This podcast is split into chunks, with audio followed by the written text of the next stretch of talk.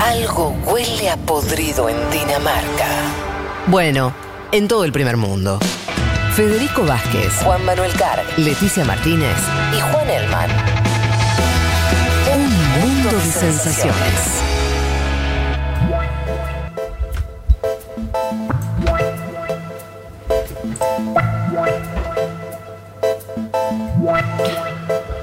Eh, ¿Nos vamos a la Antártida, Leti? Así es. Bueno, abríganse un poquito, Sí. porque para empezar, algunos datos así muy para arriba, pero para tener una noción. eh, bueno, como saben, es el continente más austral. En tamaño es el cuarto, es el, el doble de lo que es Oceanía. Y la Mirá. particularidad que tiene es que el 90% es eh, todo hielo. Por eso llega a ser casi 80 grados bajo cero o más de 80 grados bajo cero. ¿Cómo? Por eso le- 80 grados bajo cero. Sí, Ya es después, mucho, de, mucho después de, frío. de die- de 10 bajo cero, creo. Es todo lo Sí, mismo. no, ya está, cero, ya es tremendo. Sí. Eh, y bueno, y como saben, es el último continente eh, en ser conocido y en ser habitado también justamente por estas condiciones climáticas, ¿no?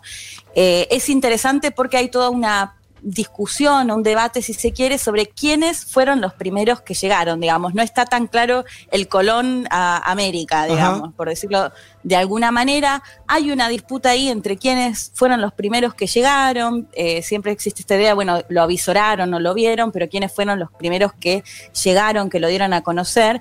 Eh, los que más se suelen nombrar es Bellinghausen y Lazarev, que son dos rusos que eh, habrían llegado en 1820, pero como les decía, hay una disputa entre si fueron los rusos, si fueron los británicos, otros países europeos, también del lado argentino. Se habla de Pedro Aguirre, que por ejemplo me contaba uno de los entrevistados que ya en 1818 eh, Pedro Aguirre habría plantado en el, planteado en el consulado argentino la existencia del de, eh, continente antártico. Bueno, esto le daría, digamos, si quieren, un, un punto a la Argentina también en cuanto al conocimiento del de, eh, continente antártico. Eh, como les decía, bueno, primero es muy difícil situar un punto de partida en cuanto a lo que se suele denominar como eh, descubrimiento, porque eh, durante todo en 1800, si bien llegaban o se lo podían llegar a conocer, no había eh, habitantes permanentes, mm. ¿no? Esto no se va a dar hasta 1900 o a partir del 1900, 1904, y acá la Argentina tiene un rol central también porque eh, durante uno de los gobiernos de eh, Roca se lleva adelante en las Islas Orcadas un centro de meteorología. O sea, y es como considerado la primera sede u organismo que se sitúa de manera permanente en una parte de lo que tiene que ver con el continente, con, con la Antártida.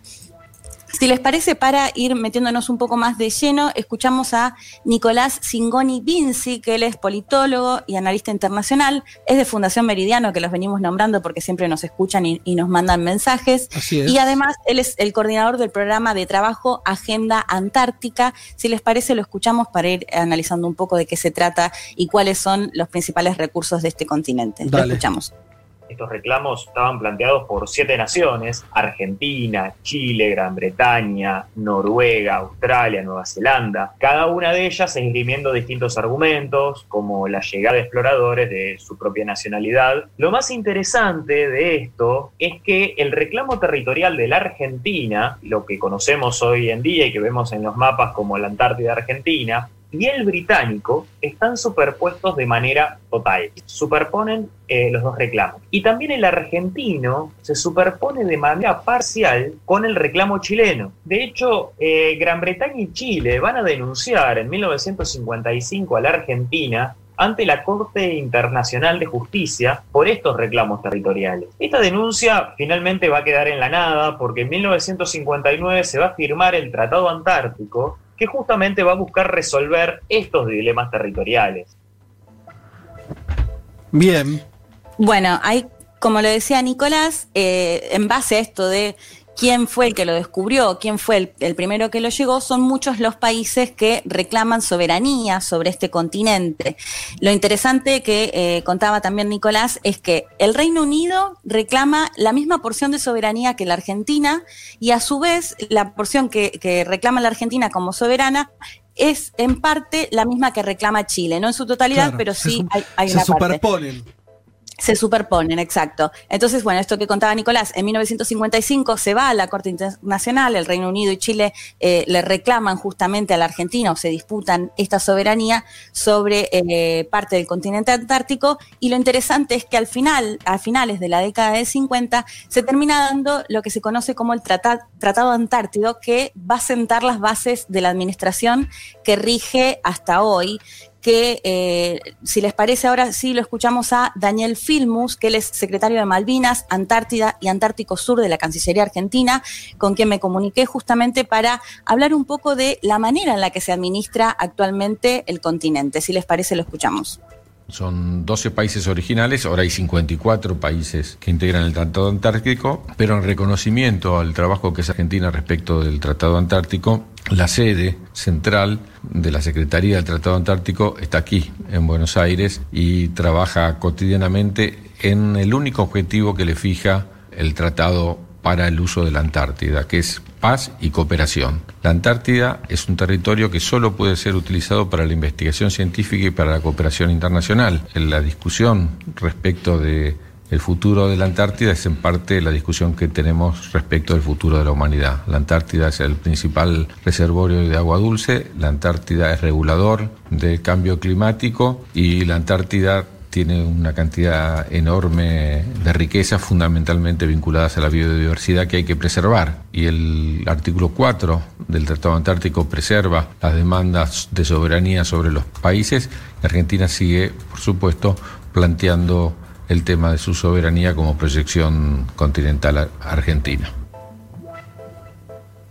Bueno, ahí es interesante lo que nos contaba Filmus en base a, a ver, pasando un poco en limpio, en base a esto o en esta disputa que se daba por los reclamos de los distintos países, se llega a un acuerdo, un tratado, el Tratado Antártico, eh, de, cómo se va a administrar este continente. En un comienzo eran 12 países, actualmente son 54 países, de los cuales solo 29 tienen estatus consultivo, es decir, que son los que votan o los que tienen eh, más poder, si se quiere, dentro de esta administración continental. Como comentaba Filmus, lo interesante es que este tratado lo que propone es que sea un continente de ciencia y de paz. Es decir, no se puede, por ejemplo, realizar exploraciones que mm. no tengan que ver con la ciencia y este es un punto clave justamente para eh, mantener la paz en este continente del cual estamos hablando. Si les parece, hacemos un mini paréntesis, como les decía, para hablar de un poquito de la Argentina, aunque sé que, no es nuestro tema en el programa, pero en base a todo este debate que se había armado porque el gobernador de la provincia de Buenos Aires, Axel Kicillof, dijo, bueno, si consideramos a Tierra del Fuego, en realidad Tierra del Fuego es la provincia más grande de la Argentina y se armó toda una polémica en base a eso. Si les parece, escuchamos nuevamente a Daniel Filmus que contestaba si Tierra del Fuego es la provincia más grande de la Argentina. Las declaraciones de Axel Kicillof tuvieron como mérito, entre otros temas, colocar en el centro de la agenda la preocupación por el territorio antártico y que nos preguntemos todos y todas, bueno, a quién pertenece, cuál es su extensión, eh, qué presencia tiene Argentina allí. Así que, bueno, en primer lugar decir que efectivamente, como señalaba él, si uno computa el territorio antártico como corresponde, es decir, como parte de la provincia de Tierra del Fuego, claramente la provincia de Tierra del Fuego es la más grande, incluso superior a, en su extensión a la provincia de Buenos Aires. Argentina tiene una historia enorme en la Antártida, es el país que tiene una presencia ininterrumpida más prolongada. Desde el año 1904 en las Islas Orcadas instaló eh, permanentemente un observatorio y a partir de allí su presencia fue cada vez mayor. Argentina es el país que tiene más bases en la Antártida. Argentina tiene 13 bases en este momento en la Antártida Argentina es el único país que tiene una población permanente en la Antártida. Mientras que nosotros estamos hablando hoy acá, existe una escuela en la base Esperanza, que es la única escuela que tiene clases presenciales en Argentina porque la Antártida está libre del COVID-19. Bueno, interesante eso, ¿eh? Porque no lo sabía que Argentina era el único país con población permanente. Yo tampoco. Porque, eso suele, porque eso suele ser uno de los elementos a la hora de eh, cuando en términos internacionales se debate eh, qué derecho tenés sobre un territorio. Eh, de, si vos tenés población permanente tenés un argumento más. De hecho, lo, usan también respecto a Malvinas. Yo lo sabía porque se vota en la Antártida. ¿Te acordás ese dato siempre, el dato ah. siempre de quién ganó en la Antártida? Y es porque hay población allí. Sí, y población, o sea, familias y todo, porque imagínense que hay una escuela, de hecho me pareció súper simpático el dato de es la única escuela argentina funcionando porque no hay casos de COVID-19. Eh, como contaba Filmus, son 13 bases, 6 son permanentes, o sea, la gran mayoría de las personas igual van y se vuelven, digamos, van por cuestiones científicas, pero mm. bueno, hay un mínimo de personas que sí se quedan de manera permanente. De hecho, bueno, lo que contaba Filmus, que la administración de estas bases depende, por ejemplo, del Ministerio de Defensa, una parte y la otra parte de la secretaría que él dirige. Y otro dato que me pareció interesante es que el primer instituto que hay en el mundo sobre tema antártico es en la Argentina y está desde 1951. Y bueno, y es en, parte quien lleva adelante todo, todo, lo que tiene que ver con, con la Antártica, las investigaciones y demás.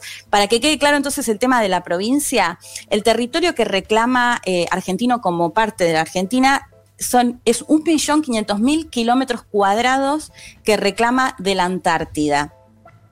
Si se toma eh, este reclamo, ¿Qué es ese, parte de la provincia de Tierra del Fuego. Claro, que es ese triángulo que vemos en algunos mapas. Que exacto. Eso es un triángulo porque está delimitado así como como si fuera una, porción de pizza. Entonces, si, la Argentina considera este reclamo de soberanía que de alguna manera quedó eh, frisado, si se quiere, con la firma del tratado en 1959, porque a través de ese tratado los países se comprometen a no hacer más reclamos, digamos, a que queden de alguna manera en stand-by estos reclamos sobre el continente. Pero si Argentina toma en cuenta este reclamo de soberanía sobre la Antártida, la provincia más grande del país pasa a ser Tierra del Fuego en base a esto que había dicho Kisilov y que había generado eh, tanta polémica y que bueno, que tenemos una escuela en funcionamiento, la única escuela en funcionamiento de la Argentina. Y hay una oyenta que dice Pampa 2, eh, se pone así, em, nos dice que la primera persona nacida en la Antártida es de nacionalidad argentina. O sea, no sabía eso tampoco. Claro, bueno, es que por eso hay, mucho dilema de quiénes fueron los primeros, los primeros que se quedan de manera permanente. Eh, esta sería la, primera persona nacida en la Antártida. Claro, No, no lo sé, este, estoy leyendo un mensaje, pero bueno. Eh, bueno, y, por otro lado, eh, yo me preguntaba, bueno, ¿por qué es tan importante también eh, la Antártida? ¿no? Porque me daba la sensación de que no se había tomado mucho en cuenta y en los últimos años se empezó a hablar un poquito más de este continente. Y eh, un poco lo que me contaba Nicolás, quien habló primero, era que al menos él señala dos puntos como centrales. Uno, la ubicación porque está a mil kilómetros de lo que sería Tierra del Fuego, continental, digamos, a 3.600 de lo que sería el sur de África y a poco más de 2.000 de Oceanía. Es decir, tiene mucha facilidad para llegar al menos a tres continentes. Es decir, que geográficamente tiene un lugar eh, importante. Y el otro, por supuesto, como suele pasar, tiene que ver con los recursos naturales con los que cuenta este continente, que sobre todo en lo que tiene que ver con lo alimenticio, en la pesca, hay organismos que no se encuentran en otras partes del mundo, eh, esta biodiversidad, que lo que me planteaba Nicolás es clave, por ejemplo, para una industria, porque eh, lo que me contaba es que, claro, la mayoría de los tratamientos surgen justamente de plantas eh, que, bueno, que acá se podrían llegar a encontrar en este continente. Y por otro lado, lo que tiene que ver con eh, los minerales, o sea, hay cobre, hay plata, también gas, petróleo, uranio, reservas de carbón. Y acá eh, es interesante hablar de este tratado que yo les comentaba antes, que se da en el marco de la administración. Es un tratado por el cual estos países que forman parte de, la administración no pueden explorar justamente estos recursos, eh, esta biodiversidad con la que cuenta el continente, solo en cuestiones que tengan que ver con lo científico, no se, puede, hacer con uso comercial. Así que si les parece, ya para ir finalizando, lo volvemos a escuchar a Nicolás Singoni Vinci, que él nos contaba acerca de este tratado que no se pueden explorar en el continente antártico. Lo escuchamos. Existe algo que se llama el protocolo eh, ambiental o protocolo de Madrid, que es un instrumento del sistema del Tratado Antártico que, lo, que fue firmado por todas las partes consultivas, que vuelve a rescatar esta idea de la Antártida como una reserva natural dedicada a la paz y a la ciencia, pero lo importante es eh, su artículo 7 que prohíbe todas las actividades relacionadas con los recursos minerales, excepto las que tengan fines científicos. Dicho de otro modo, lo que se prohíbe es la explotación comercial de los minerales antárticos, no así su estudio con fines científicos. Este protocolo entró en vigor en el año 1998 y eh, se puso una fecha de duración hasta el 2048.